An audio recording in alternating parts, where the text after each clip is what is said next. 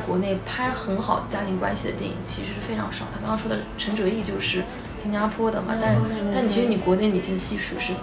非常非常少的。那你就有没有感觉，就是说，如果这些作品都太注重的是个人化的表达的话，可能大家代入感一个是不太强，另外一个可能就是说会让他很一直困顿于自我。因为上一个剧情片其实是我刻意的想要离离开所谓的自我，但其实最后发现，其实每一个人物还是自我。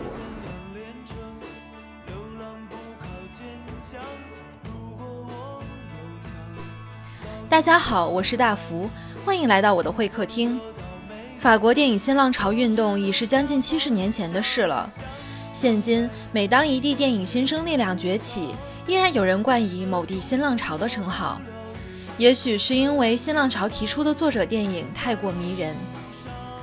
今天又有一批来自江苏的电影作者共同组成江苏新浪潮。他们在当今中国号称有几百亿票房的电影市场的大环境下，保持作为单独个体的表达而存在。上周我拜访了江苏新浪潮的发起人刘晓岱和两位具有代表性的导演，共同来聊一聊他们的创作观念。绍一下这个江苏新浪潮的一个创办初衷吧。其实我其实就是参加。完几个工作坊以后，就北京他顾晓东搞了一个鲁社之春女军电影计划，就是我们大家就共同生活了一个月嘛，嗯，就是呃，我们当时是工作人员，就发起人之一，然后十个女性发起呃起。发起人九个女性发起人，完了以后呢，去入围了大概七个女性导演，然后我们就是所有东西我们自己弄，自己安排，然后自己去协调导师的课程，然后呢，去帮助这些女性电影人去剪自己的片子，然后这样共同生活了一个月以后，就确实感觉不一样。其他这个工作模式也是跟韩国学的，就韩国其实它为什么现在工业电影就做的这么好，就他们有很多这样子的，就比如女性电影人工作坊啊，或者是一些类型片。工作坊就他们就是这样子两层楼，然后把它包下来以后，他每天这些导演都会聚集在这个楼里面去探讨你的剧本，然后请一些老师来讲你这个片子，给你做一些指导。那我觉得我们现在就大家好像都是各自关起来自己独立创作，其实是挺难的。然后有很多可能拍片又碍于一些成本啊，要找投资啊，其实这个是就是。包括就杨秀华他也说，就很多你拍电影，其实百分之八十你都跟在跟数字打交道吧，都在去找钱啊，找投资啊，百分之二十才在创作。嗯，那这个我觉得，那我们能不能用一种低碳的方式，那大家一起合在一起，用我们自己的那种能力去互帮互助，这样可以减少这样子的一些创作成本。就所以，我就是先办这样子一个江苏新浪潮，让大家可以聚集和认识，然后后面可能再。可能我这个以后就是想每年或者每两年办一次，后面用真片的形式，然后去把就是江苏的导演汇汇聚起来，然后后面再做一些电影工作坊，去让他们一起这样子交流创作。那你和就是徐凯导演的话，沈凯导演的话，你们是怎么样去建立一个联系的？是他，嗯，嗯，主要是之前还是关注了他们那个公众号。还是挺需要抱团的，因为大家其实对我不知道为什么，就是感觉我们江苏人就是离，尤其离，比如离开之后，感觉就是都会就不是很很很很很，就是跟家乡或者有什么联系啊，什么的还是挺分散的。所以就是我觉得，对，确实还是有的时候应该抱团一下。嗯，那你觉得这个抱团的，就是这个作用在哪里？是一种对内在的这种影响，还是能做一些外在的帮助呢？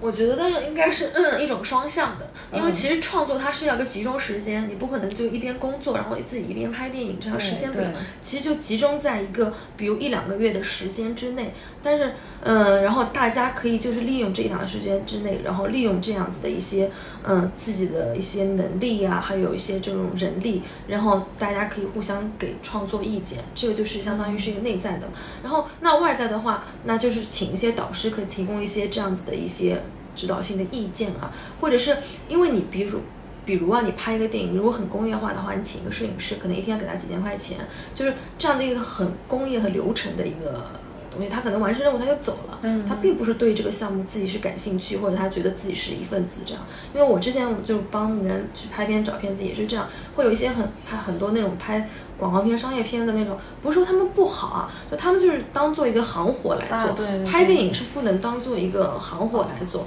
就你至少要对这个电影是是有了解，就所以就是那这样的话，其实大家就是我觉得可以。其实以前就是那个台湾新浪潮为什么会出来，其实就是比如侯孝贤卖了自己的房子去帮杨德昌拍片，就就就这样子的，就你需要拍片的时候，我来给你当摄影师嘛，对吧？然后我需要剪辑的时候，我也来帮你嘛。就是一个是你可能在前期就是青年导演刚出来的时候，你可能确实没有这个资金的努力下，你可以先拍这样作品，等你出来以后，那投资可能自然而然就找到你。嗯，对，其实之前就是在国内有这种工作坊，其实有人办过，像贾樟柯他也做过，王小帅也做过。就王小帅就请过那个老寿的那个导演，就是几个青年导演的那个，就是他们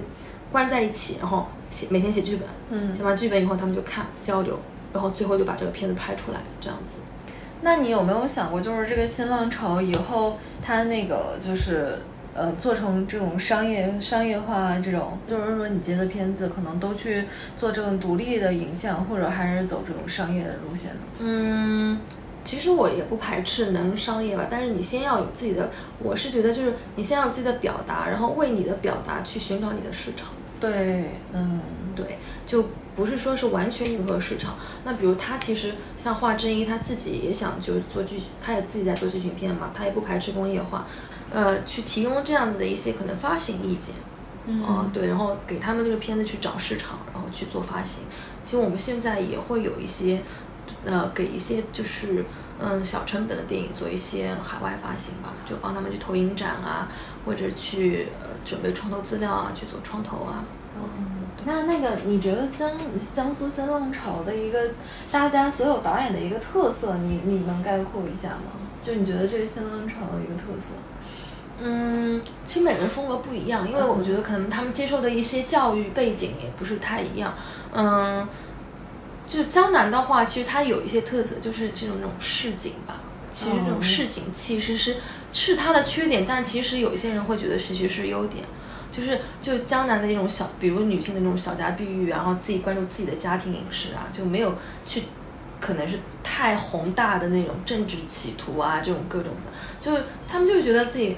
生活节奏就是很慢嘛，哦，就比如像无锡，嗯，那就是也不需要怎么去拼搏，然后呢就觉得吃好喝好，呃，玩好，就是这样的一个很很好的生活，就是比如像我们无锡也是这样，那这种就是很也很顾家，其实这种这种市井气其实是一个很强的一种特色，其实你把它拍出来就是一个区别于就是江苏之外的一个，我觉得是特点吧。像这次其实明天放的常州北和密度是有很强的，我觉得是。江南特色的影像，哦，嗯，然后还有一些这种水系，啊，就桥小桥流水，啊，对，就这样子的一些，呃，我觉得就是江南特点，就我觉得影像表达，对对对，那个江南的一些风景在是吧？对，我觉得就是更加关注，我觉得就是家庭关系，嗯，就包括他就是关注老人嘛，对对吧？然后常州北七就是关注他跟他父亲的关系。完了就是他的，比如片子啊，但也不算像对关注跟妈妈妈妈的关系，嗯，还有是呃，嘉卫那个也是就映后的，他是一个那个父亲的，就一个落魄的一个奥叔的，就我觉得就关注于人家庭关系，就我觉得这种情感会更加细腻。其实你其实在国内拍很好家庭关系的电影其实是非常少。他刚刚说的陈哲艺就是新加坡的嘛，但是但你其实你国内你其实细数是。非常非常少的能把真正的家庭影像这种关系拍好的。对，我想到那个谁，就是陈哎，就张嘉，就张嘉拍相亲相爱那那那张嘉佳，对，相亲相爱相亲，对，就是张艾嘉，张艾嘉，张艾嘉，对对对对，我是对还是海外的导演，台湾香港嘛，其实这个就不太算大陆了嘛，就台湾家庭关系拍的特别好。对，因为台湾也是南方，对，其实江苏这边其实是有跟台湾其实有一些相似之处，然后所以就是，嗯，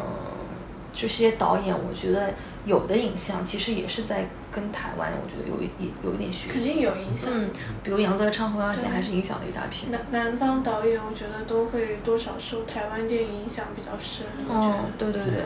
就有那种认认同感，可能觉得对，会有感同身受，对。就是首先看到就会觉得很亲切吧，那种影像风格、影调，画面、色彩，然后就觉得啊，我的家乡也会有这种地方，田野啊，什么乡村啊、乡土那些东西，就会很自然的。嗯，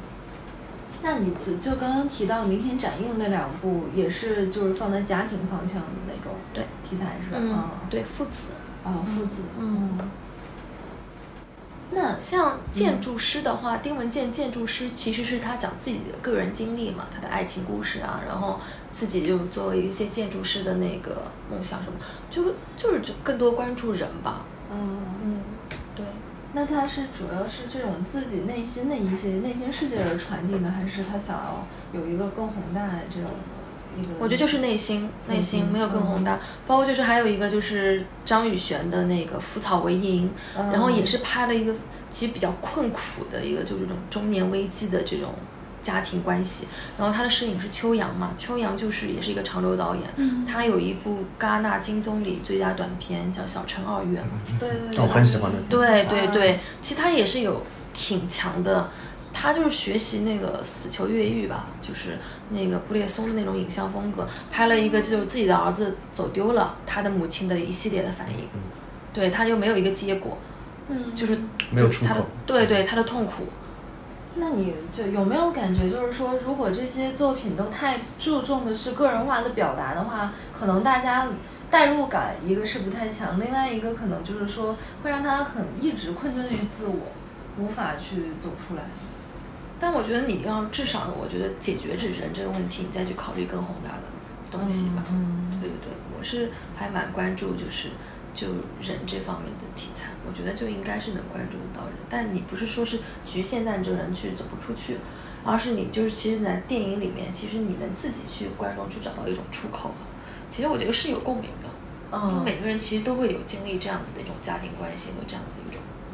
对对对对，而且有的，嗯，可能会觉得现在文艺片什么的比较丧啊，或怎么样。但其实这种平行世界的一些痛苦，它是存在的。你不能说你自己没有经历或怎么样，你就看不见吧。我其实对这个里面一些东西比较感兴趣吧。就首先你是怎么想要去做这样一个就是关于丧葬题材的一个电影呢？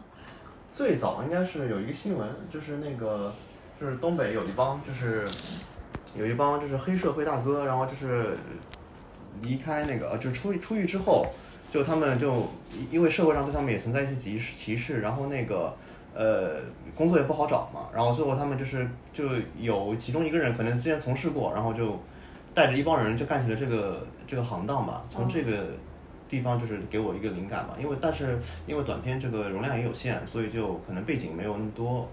展呃展示。那你后面有没有去做一些就是了解对这个新闻，他们为什么要去做这个丧葬，然后丧葬给他们有一些什么样的收益？比如说真的是拿到了什么许可证开了公司吗？这个是许可证这件事情完全是虚构的，就是因为社会上也不存在这个东西。啊对，然后就是呃，就他们做这个行，就是这个行本身对于我们来说就是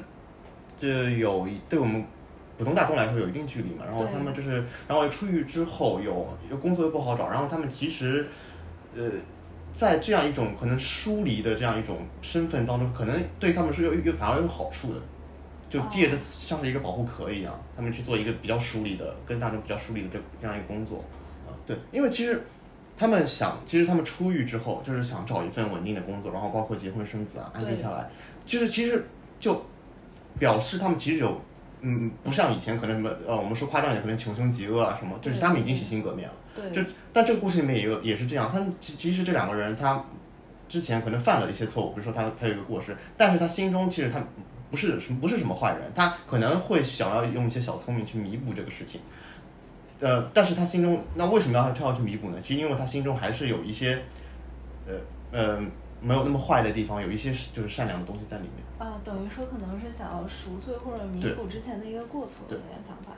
那那个我看一个细节，就是你那个车前面有一个装饰，对吧？那个是一个教，是一个天赋还是对？那个是不是一个天赋，一个佛祖，两个？对啊，其实四，其实是四个。嗯。啊，包括佛祖、耶稣，然后那个印度的那个呃湿湿婆什么，对，都混在一起，就表示他们其实就是就干这个行当嘛。其实我就是等于说是八面玲珑。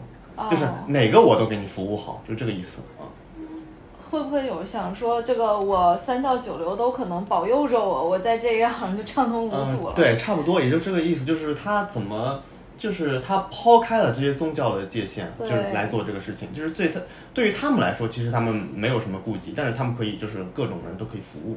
那你有没有想表达一种，就是说这个活人可能对死死去的人的一种就是不太重视吧？因为你这这里面的人物都是要么是远亲，对吧？或者他那电话里面说什么我有儿孙满堂了，但是没有一个人来给给这个老人送终，这样。你就这其实就家庭这些就是关系啊什么，一直是我比较关注的一个话题。然后就是包括这个里面，我就是就注入了这个东西，就是说其实就是因为也是我相当于是自己的就是亲身体验嘛，家里面也发生过这种事情。就是其实其实，在现实的利益面前，这些就是家人啊或者什么，其实很多东西都可以抛诸脑后。啊。对，然后就是现实，比如说房子啊那些财产啊，可能在他们眼中才是最重要的。哦。然后那个老人他就是，呃前前面第一个死去的那个老人，他可能就是你那个烟袋想要表达出来，就是他那个儿子离他离开他之后，他就是彻底就崩塌了，是吧？这亲情那个是流失。对。哦。其实这里面有一条支线，但是因为一些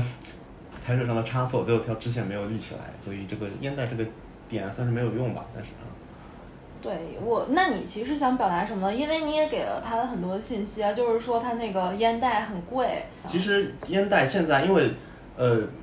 就退而求其次，现在烟袋的话，等于说是一个剧作上面的要求，一个一个一个关键的道具吧。对，就是对，因为其实最后，比如说包包括他们把那个就断的烟杆捡回去，然后导呃那个亲属，然后发现他们就是在房间里面干这些事情的时候，其实烟袋是一个非常重要的一个串联的一个道具。对，我就感觉他最后很荒诞。他其实捡捡回来那个老人，他不是他那原来真实的亲属，对吧？对对对，但是其实我觉得后半段你这个时间线我有点没看懂。他是，呃，送完了前一位老人去火化，然后又翻回去找了这个丢失的那丢失的尸体。那他把这个丢失尸体放回他那个店里之后，怎么还又有？这个许可证了呢？这个许可证是他什么时候拿到的？许可证是之前，呃，就是他们完成了那个，就是把那具遗体拿去就是火化之后，等于说他们完成了这个单子。啊，那你最后想要在这个电影里面传递出来什么？最最想传递出来什么样一个东西？就最想传递的东西，其实还是就是我们可能就是对于那些就是就是老人啊什么的关注还是太少了。嗯，因为其实我就我家里面发生的现实的情况，就是因为就是呃老人可能在弥留之际啊什么的，然后就是大家可能亲属之间关注的不是老就是把老人送走啊这些事儿，而是他如果走了之后他这个财产怎么处理啊什么这些事儿。对。就周围有很多都在发生的，因为我之前可能之前还做一部更短的短片，也是关于就是家庭这种的的事情啊。那你就你有没有考虑，就是想要做一部关于这个老人在弥留之际，就是在说说直白一点，在等死的这样一个情况下，对这个个体的刻画呢？哦，因为我之前很喜欢那个陈哲艺的那个阿妈那个短片，阿妈不在家。嗯，对，他有个阿妈的短片啊，就其实就是展现就是老人在弥留之际，然后发生的一些事情。对，我就很喜欢，就是就是家庭这个题家庭啊题材。哦。对，我之前也看过一部剧，应该叫《喜丧》，它也是对里面。喜丧啊，我知道。张涛那个。对对。喜欢。他就是想，就我之前看那个评论里面，就是说这个老人其实不是怕死，他怕的是等死的这段时间里面看到了很多很悲凉的事情。对。那就接下来就下一块想聊一下，你这就是是这一次做这个 first 的一些情况吧，就是你介绍一下你之前做这个外联制片的一个呃工作内容。好，就是其实我这次 first 等于说也是帮忙嘛，因为那个制片主任是我师姐嘛，然后然后她让我拉我去，让她就是帮他帮他帮她忙嘛，等于说，因为这次就是 first，他训练营其实很多就入选导演都是没怎么拍过片的，就是对，然后就是需要一些就是有一些经验的人来帮助他们，呃，然后前两届的话，呃，不是前也不是前两届，之前吧，都是那个呃。等于说导演自己去了西宁，然后才开始找景，这个就等于说他们就很仓促，然后质量也嗯不是很高，然后等于说那这次就是让就让我去帮忙，我就先去西宁，就我的我等于我几乎是 first 的第一个所有 first 当中第一个去西宁人，我七月一号去的嘛，然后他们是中旬，然后我一号去了之后就开始就是和还有两个美术一起，然后那个帮他们找一些景，然后呃，然后就是反正还有美术指导嘛，那个蓝指导，然后他筛选了一些，然后再提供给导演，然后就是让他们。等于说，在硬件上面拍摄的时候，硬件上面能够有一些呃标准吧，不至于就是自己去找，然后很仓促，然后可能拿到什么景就拍什么景了。可能在我们稍微有点专业的眼光来说，我们可能给他帮他想一想机位啊，或者灯光啊什么这些。哦，没有，我是他们给到我的时候是已经定了七个人。哦，是怎么评选出来这些人的？因为你也说了，他们可能是零基础或者怎么样。啊，评选的话，他们是提交了项目，包括剧本啊什么的，然后会有那个就是评审，包括那个曹保平啊，他们就去评啊，包包括就是之前的一些拍的短片作品啊什么的，然后他主要是看他们剧本。哦，那有没有一些就是让你比较印象深刻的一些题材呢？啊，比较印象深刻的题材的话，一个是那个有一个呃困兽，就是那个讲那个就是一就是一头猪，就是。就是王学兵演的嘛，然后就是就跟一头猪的事情，就是也魔挺魔幻。这个我就是我其实像我自己拍那个或者这支片子也这样，然后这个片子也这样，我就喜欢就是有有点黑色幽默啊，魔幻一点的风格啊。对。然后还有一个就是包括照顾一些关于就是关于亲情的家庭的那个出圈儿，嗯，那因为出圈导演是我是我朋友，我我也挺就挺。挺挺有缘的嘛，就是我拿到剧本之后，我看到作者的名字是就是陈云，他说，然后我说啊，这不是，这是我朋友，因为我们之前一起拍过，他说他之前做摄影的，啊，短这个短片的话就是顾导等于说是个短片集嘛，他是对他就是创投的，创投是另外一个，嗯，跟这个不是那个创投的导演，创入围创投导演到就是他们会过来帮忙，就是到那个这几个七个片子里面做了那个导演助理啊之类的，就是来帮忙，但他们就是创投是另外的项目。哦，这是另外的项目。他今年是把短片汇总成一个长片，短片集，就这样方便发行。电影体量的一个短片。他有跟反正一些平台也有合作。对，可能会快手发行到就是网络平台，对，爱奇艺啊这些。我也投了，没过。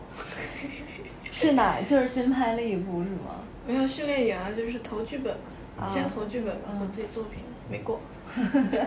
训练营只要投剧本，然后他就是给你一个题材，他有抽选拍一部新的片子出来。我这我不太清楚。嗯，那个那那投的这个剧本是最后一定会拍这个剧本吗？不的，他是给你一个主题，就曹保平那边命题作文。对命题作文，你就在这个时间之内，然后拍出这个命题的作文。就贝拉塔那一届，比如就拍晚餐、午餐，就定这样子一个主题。然后这个你拍的过程中，就导师给你意见嘛，然后你就拍出来这个小短片。就是很速成的一个比较东西，创投不一样，创投是为你自己的片子服务。就训练营嘛，就是就是字面意思，就是其实你是去训练、去学习的，就是包括你怎么拍啊，或者整个是工业的流程啊，或者是你怎么跟演员、怎么跟剧组其他工作人员合作呀，是这么一个就是学习。嗯，对。啊，那那个后面的话，他其实演演员还有就是剩下的那些就是主创人员是你们帮他们去配备吗？啊，不是，是因为有和北京那边合作方，然后他们提供过来的演员，就是想呃有一些演演员就是自己可能功成名就，就是挺愿意帮助这些或者培养这种就是新生的导演，所以他们基本上就是呃呃没有的没什么报酬，然后就是故意就是就是过来帮帮助他们，对，然后对。就是因为导演特别要训练的一个能力，就是怎么跟演员沟通嘛。嗯，对。包括就是他，你今后如果要跟一个特别大腕的导演合作，你怎么跟他沟通这种啊？那这一次有没有什么大腕的演员或者导演就是过来参与这个项目呢？啊，演员的话就是比如那个，比如王学兵啊，比如那个呃呃那个叫什么？段奕宏。段奕宏啊，段奕宏是表表演指导。表演指导。对对。那两位导演，你们还会就是可能未来还是会一直关注这个家庭方向吗？就是还是有有有没有想做其他的尝试？有，你说家庭题材是一开始关注的，就是像就是像，因为就等于说自己的根啊，这种就是对，总会有一个启发。一种有一种说法就是说，导演可能会都会倾向于拍，就是呃第一部作品可能会拍自己的经历啊，或者自己的身边的人啊这种，然后但是会慢慢发散出去。当然我们就是。呃，很希望能够尝试其他的题材啊。嗯，你有没有一些觉得哪一个导演，国内或者国外对影响会比较大呢？呃，很多吧，其实因为就很难概括，其实是某一个，就是就每个导演，就是因为在我们看来，就每个导演身上可能就是都有一些他们比较擅长的题材啊，或者闪光的地方，可能都想学一学，没有说特别是哪一个啊。下一步想拍那个什么校园暴力，但是它其实跟家庭肯定会有一些牵扯。对，就是你你在校园经历了之后，你再回家得到的一个父母的那个反应。然后会加深你的校园暴力的那个个人的那个阴影吧。然后我觉得这个是双面的一个对一个孩子的那种夹击。我觉得我想拍这种题材。那你那你想落脚在谁谁的视角上呢？是孩子还是父母还是老师？孩子。孩子。对。哦。对。有一呃，最近一两年就是做完上一个剧情片之后，就是因为上一个剧情片其实是我刻意的想要离离开所谓的自我，但其实最后发现，其实每一个人物还是自我。嗯。对，就是我在这个年纪，我觉得是逃不掉的。对，然后当我意识到这个事情之后，我就觉得，那我下一步，我索性就拍一个跟个人经历有关的一个事情，但是。它并不是说只有自我，对它会一路给到观众共鸣，对。那你你想要是就是说可能要拍一些呃就就更注重于剧情呢，还是可能对更注重于剧情吧？但是我个人是比较喜欢李沧东那种啊，对，就是剧情是一定要的。首先剧情我觉得它是一个类似于一个建筑的一个基底，对，它是一定要的。然后想象的空间也是一定要有的，对，就我不希望做的太死，我也不希望太规整，我我是需要想象，在现实的基础上去发挥想象。你你刚刚那个说的剧情片是第一部剧情片是讲什么的呢？我讲的是一个在长江上做船长的一个中年男人的故事，然后他跟他的妻子分居两地。他自己在长江上开船，然后他妻子在一个电站上工作，然后隔得很远。然后某一天，他遇到了一对呃来自东北的到本地来演出的舞女。嗯。然后呢，舞女就带着她的女儿，呃，在这边演出。然后他看了那个演出之后，他内心就对那个舞女有了一些的想法。然后呢，当他晚上睡着的时候，他突然听到外面有争吵的声音，发现是东北妈妈和她的女儿被所谓的那个恶霸的那种团长，就是剧团的团长欺负了。对，然后他就解救了他们，然后接下来就是这个东北母女就在这个地方定居了。然后呢，他是喜欢上了这个成年的女人，但是没想到女儿喜欢上了他，所以。当有一天他在半夜的时候、凌晨的时候在江上准备他一天的工作的时候，然后没想到那个小女孩突然来跟他表白，然后他拒绝了这个女孩。然后同时呢，这个妈妈也知道了女儿喜欢上了这个男人，所以妈妈理所应当的他就拒绝了这个男人，他就离这个男人越越来越远。然后这个船长。他就心灰意冷，然后去看望自己的妻子，然后结果发现自己妻子也跟别人在一起了。对，哦，对，就是很久没有去探望他的妻子，然后，嗯，某一天就就远远的看到他的妻子在跟另一个男人，还有一个小孩在一起，很亲密，然后他就觉得啊，就是全都没有了。对，就这样一个故事。那这是你自己的一个经历，还是真实经历改编的？呃，不是不是。那那个时候就是，呃，我是以这个环境，就长江的这个环境来作为出发点的，去创作这个故事的。因为我的大学就在长江边上，然后我就是每次心情不好的时候，我都会去坐船，然后就是那个船就很短，就是可能十分钟就一个来回就过去了。然后时间长了，我就跟那个船长就有就是聊天啊什么的，然后我就觉得他就是一个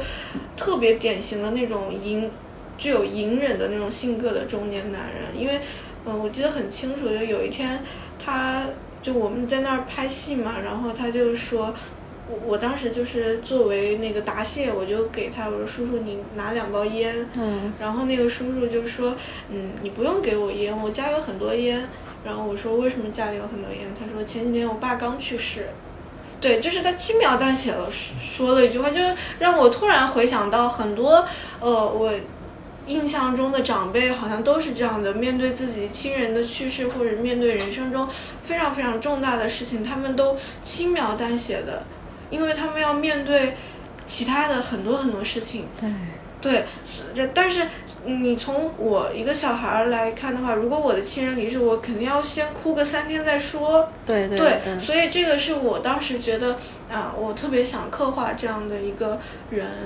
对，然后我想要离开自我的那个部分，去写一个离我很远的中年男人。虽然那个小女孩可能会有我的影子，但是其实也嗯。我我是在刻意的想要去离所有的人物远一点儿，虽然都是离我很近的一些场景啊，就是都是在老家拍的什么的，对。但是其实那个片子，我我自己觉得是，呃，剧本我挺满意的，但是我没有做好，对。那你觉得中年的男人或者是那个女女女性的话，对你来说创作难吗？嗯，其实其实肯定是难的，因为你不是他们，所以你看到的再多，你也要去进行大量的一个调研、调研、一个积累，然后一个观察。嗯，所以其实我觉得我现在做的还，嗯，远远没有那么的深入。就是你要刻画一个非常立体的中年人的一个形象的话，我现在做的其实可能还是不够的。但我会，嗯。我我会考虑吧，由于这个剧情片我自己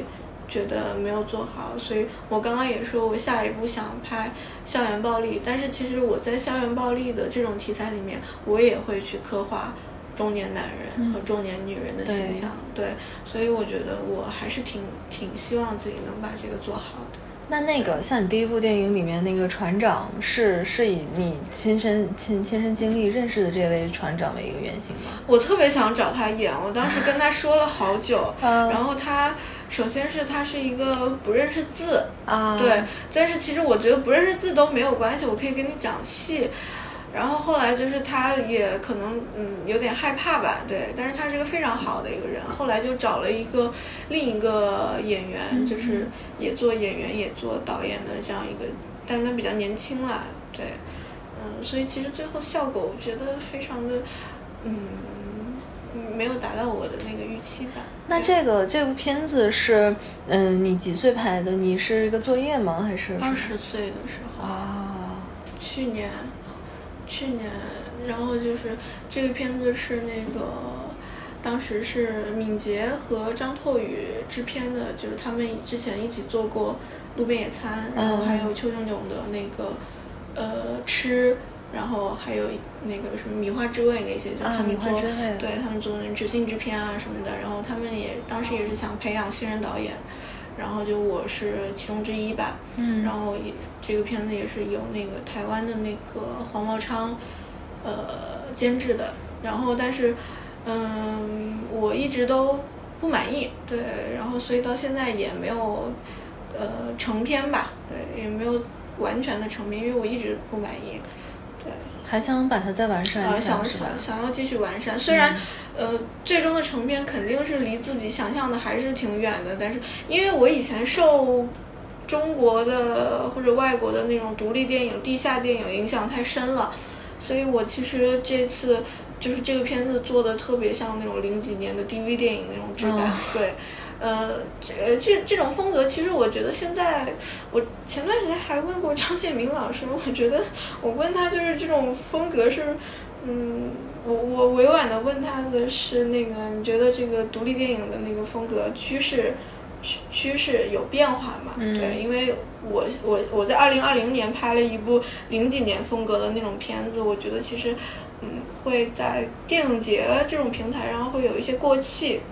对，但是我还是拍了，嗯，对，然后，然后张建明老师当时也是觉得肯定是会有变化的，这个，嗯，任何一个东西的所谓的流行趋势吧，它肯定肯定都是有变化的。你从你从粗糙的影像，然后到到到精致影像，然后，但是他也说就是，嗯，其实其实现在还没有到歌颂精致影像的那个那个，就是说你可能那种零几年风格的片子，大家也是会接受的。呃，我觉得是会接受的，但是前提是你要把一个故事讲得非常的好。我觉得这也是我所期望的。我当时选择这样去拍，我就是我就是想要让大家嗯忽略掉很多外部的，比如说美术，比如说。呃，那些摄影有有的没的，我我想让大家去认真的看一个故事。嗯，对，我是抱着这样的一个初衷来做的。对，但现在现在会有变化，现在会有变化。对，什么样的一个变化？就是现在的变化就是我不是说想要精致影像，现在的变化就是说对自己讲故事的能力开始有数，就是说觉得。自己讲故事的能力也没有自己想的那么好，所以其实你还是要去靠摄影、美术，去靠很多东西来撑。嗯嗯，对，其实这样才比较保险。嗯，因为因为我看到就是你的就是今天展映的这个海海和三角梅，对这部电影它是有一个互文和母亲的这个互文在里面的，对。是你们呃，就是你看过了你妈妈的文章，然后后续再加上这个电影的一个记录，然后想要融合在一起。对对，我我当时就是为了这个片子的剪辑，我搜集了很多关于我妈妈，然后关于我的家庭的一些资料，然后就包括那个他们九十年代结婚的那个 DV 的录像带，我把它数码化了。对，如果不是这个片子，也可能就不会不会去想到这个事儿。然后还有就是我妈妈写的小说，然后这个小说其实它是有很强的蕾丝情节，然后但是我也没有去问我妈为什么会写这样一个小说，因为我觉得同为创作者，他就是创作，我会这么想。嗯，对，然后刚好他的那个原型就是，其实就是他的这两位朋友，对，因为我和我妈妈可能都是那种属于比较。呃，经验主义的那种创作者，就是会根据自己的一些经历去二二次创作，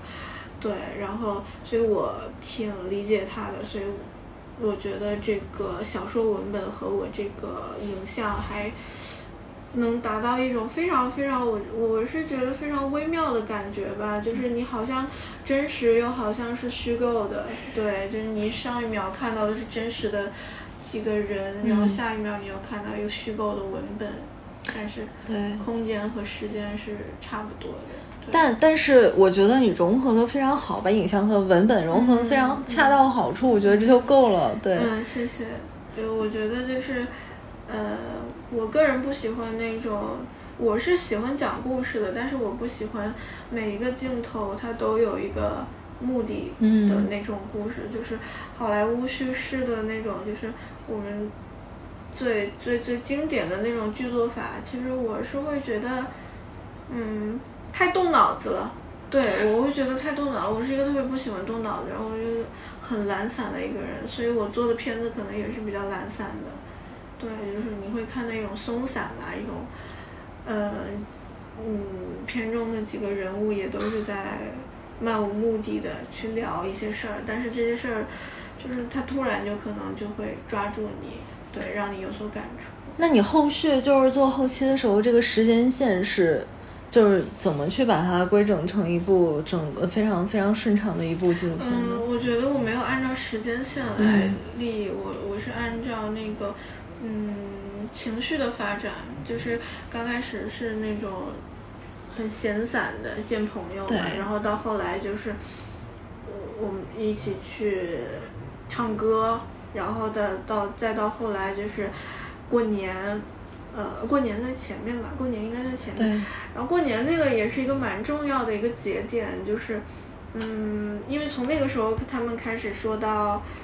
一些比较深远的一些话题，比如说重男轻女，就是。嗯，我不知道观众会不会这么想，就是两个朋友他们怎么会在一起过年呢？对啊，对，会想到，因为就是因为他们跟自己的父母关系都不是很好，然后在家族里面都是属于那种被重男轻女的对待的那种女女孩儿，然后其实，嗯，他们两个老家是在一起的，呃，离得很近很近，但是就是。嗯，他们会选择在一起过年，也不会选择回老家。然后在那个电话里面呈现的也是一种非常敷衍的那种状态，就对家人啊，吃过了哦，那好。他们对老公和孩子，就包括下一代，可能也是非常疏离的这个感觉吧。嗯，我觉得是这样的，就是他们在那个那个长桌子上的那个对话，其实，嗯，其实说明一个问题，就是我觉得他们是付出太多了，但是没有得到回报，所以那种，嗯，难过吧，就是我付出了我的一生，然后来，嗯，去。帮助我的家庭，帮助我的爱人，帮助我的孩子，但是我没有得到任何的回报，所以其实受伤的是自己。对。所以他们就会年纪大了以后就会自我保护，就慢慢的学会自我保护。对。就是离伤害自己的人远一点，哪怕是哪怕他们是离自己好像最近的人。那后来你有关注过他们的近况吗？就是。有啊有啊有啊，就是。嗯，是这个东西是很难有变化的，就是他也不会因为你拍了一个片子又就有什么变化，对，就是你比如说重男轻女这些东西，你都现在这个年代了，其实它还是嗯不能说普遍存在吧，肯定比以前要好很多了。但是嗯，比如说我跟八零后的朋友交流的时候，他们就还是会有很深的感触。我妈妈是一个蛮疏离的一个人，就你能看出来，她并不是不光是因为我在拍，肯定有原因。但是我妈妈本身就是一个，她教育我也是，就一定要和人保持距离。嗯。对，一定不要给别人带来麻烦，就这种教育。隐忍，她还挺隐忍的，对。非常非常的隐忍，非常的强大，我觉得。嗯。然后自立，然后，嗯，我妈妈是一个比我。比我有更多能力的一个人，但是他可能为了自己的家庭，在隐藏自己的某些能力，对。那你觉得你你妈妈和她的朋友就是这样，会不会有一种那种很奇妙的化学反应在呢？因为我看到片子里面，我觉得他们真的要太亲密了，就频率很很很很很很契合吧，应该说。呃。我觉得，嗯，就是你肯定也看到那个，那个，那个，嗯，那个阿姨就是问我妈说什么喜欢谁什么的，就那那个，嗯，我觉得是一种非常暧昧的情愫，但这个情愫你不能把它定义为就拉拉之间的那种感情，我觉得是，嗯，因为，因为他那个朋友就是。在那个岛上生活二十多年，二三十年，一直在岛上，她没有怎么离开过那个鼓浪屿那个岛。她在岛上开一个理发店，她的丈夫是海边的渔夫。嗯。然后他们有一个儿子，所以她没有离开过。她跟外界唯一的联系就是我妈妈。啊。所以在这样的一个情况，然后她那个阿姨又是个双鱼座，就是特别的浪漫，你知道吗？就是会敏感一些。对。他会把我妈妈当成一个寄托，然后把它升华成一种类似那个爱情的那种东西。但我我个人觉得还是有很大的区别。开放一点吧，就这个关系。嗯，我我我是会觉得它没有那么简单，对，它不是一个一个女人女人爱上另一个女人那么简单的事情。对，我会觉得它更加复杂。对，其实包括我觉得像我们这个年龄或者更小，他那个，呃，两个好朋友，尤其是女孩子之间那种占有啊，或者是那种强制的说为你好啊，怎么样，这些也是一直都存在的，它一直存在在女性的相处之间。对，但我是我没有经历过，就是那种对朋友之间的占有，嗯，对我会，嗯，不太喜欢这样，就因为我觉得朋友就是。呃，跟我受到我妈妈的那种教育有关吗？就是，就是我们可以非常亲密，我对朋友非常的好，但是我也不想去插手朋友的事情，我也不希望朋友插手我的事情。对。那你这部片子就是，我觉得从那个卢舍看完了之后到现在，你觉得它有什么进步的地方吗？其实今天放的其实还是卢舍那个版本，但是我自己有剪第三个版本。嗯，我觉得你讲话声音再大一点。好，我我觉得就是那个思思路的开阔吧，就比比我刚去鲁社教的那个版本要开阔太多了，因为那个时候什么都没有，然后就是几大段儿拼贴在一起的，然后思路就特别死，我没有想要做一个这么开放式的这样的一个东西。你说它是故事，它也是故事；但你说它是散文，它也是散文。就这样一个东西，我觉得我接下来还会朝着散文的这种模式去走吧。对我，但是嗯，形散神不散嘛，对，还是以这个两个，还是会以文本和影像的穿插为作为结构。嗯，对，然后嗯，可能会有设，因为有一个段落其实是我是涉及的比较少的，因为这个片子比较短，是那个。呃，那个阿姨去看她的，跟我妈妈一起看她的妈，她的妈妈，对，那那个那个那个我是剪的非常少的，但其实那一段我拍的很多，所以我其实想把这一段也加进去，因为呃这样的话其实就是三代女性了，嗯，对，其实三代女性有一个层次，对，有一个层次，我我觉得这个还挺重要的，会后续应该会把它加上去。对你主要是想要展现，就是成家之后，就是四十代或者是更更年老的一些女性，她的这个家庭生活是吗？嗯，其实其实这几个女性有一个共通点，就是她们是改革开放时期的那种打工女性啊。对，其实她们的身份是有一些特殊的。然后我们国内对于打工女性的那个，我觉得污名化是比较严重的，就是。以前看的一些小说啊什么的，就是说，就是说你从农村出去，然后十几岁，你，呃，就是经常有那种故事嘛，就是他不懂事儿，然后他就去做妓女了。对，下海。那我觉得对下海什么，我觉得，呃，因为我觉得那个年代其实他不能那么，因为因为很多人出去并不是因为书读不好，而是家里不让读。像我妈妈就是，她是一个很聪明的一个女性，她读书成绩很好，所以她。他，我记得他跟我说，他说他第一次到北京，就是那个地方，就是所有的，呃，外地的那个农村的那种小女孩都会集中到那里去，就去让人介绍工作嘛。然后他一过去，就有人说你要不要做保姆？就是就是固定的职业是吧？对，就是就是，但是当时也就是就是，嗯，大家基本上是做保姆，然后呢，有的就是就那种那种小说里边就说的我做做做保姆做的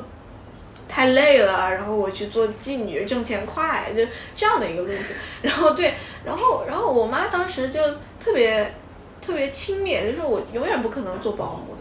那他当时对他当时，然后就自己去找工作了。然后他当时其实是在很多个城市，然后那个改革开放那个时候也比较混乱吧。但是他当时挣了很多很多钱，就是他是那一代女性中比较成功的呃聪明而成功的那种女性。但是她最后就是因为还是那种保守的思想吧。嗯，就回回回回老家结婚了。他之前在厦门那边工作是吧？对，厦门啊、深圳啊那边都是沿海城市，北京啊，然后就是还挺好的。做什么发家的？嗯，他以前好像是开那种什么，就是服装店、没有皮包公司啊。对，就是那种有有点骗子传销什么性质的，就那个是那个年代很乱嘛。然后他还帮那个。他还做过那个票务员什么的，就那个时候很难买票。电影院吗？电影院吗？还是？呃，没有车票、飞机票那种，然后就帮人买飞机票，就就那种职业，就然后他也自学了电脑什么，他打字都是拿那个五笔打。对，就是就很明显他是学过一些东西的，然后会计啊什么的，对。那可以再把这个这一部分九十年代的事情要再还原一下，拍一下，可以的。因为我我也会写，我妈还就是当时我让她给我一些资料嘛，她给我就是她当年的那种什么，在厦门那边厦门大学的那种成人的那种什么机构学学学什么注册会计师啊，还是还是什么什么东西计计算机啊什么的，就是这种。然后其实我觉得都可以用，我觉得这些东西都可以用，因为。它是描述一个时代的一个一个一个故事，对，挺好玩。发现自己的爸妈都是宝藏。对，就我我觉得我爸妈还真的都是那他们各自年代的非常非常典型的那种人物。感谢三位嘉宾精彩的分享，这期节目到这里就结束了，谢谢大家的收听，欢迎常来岛上坐坐。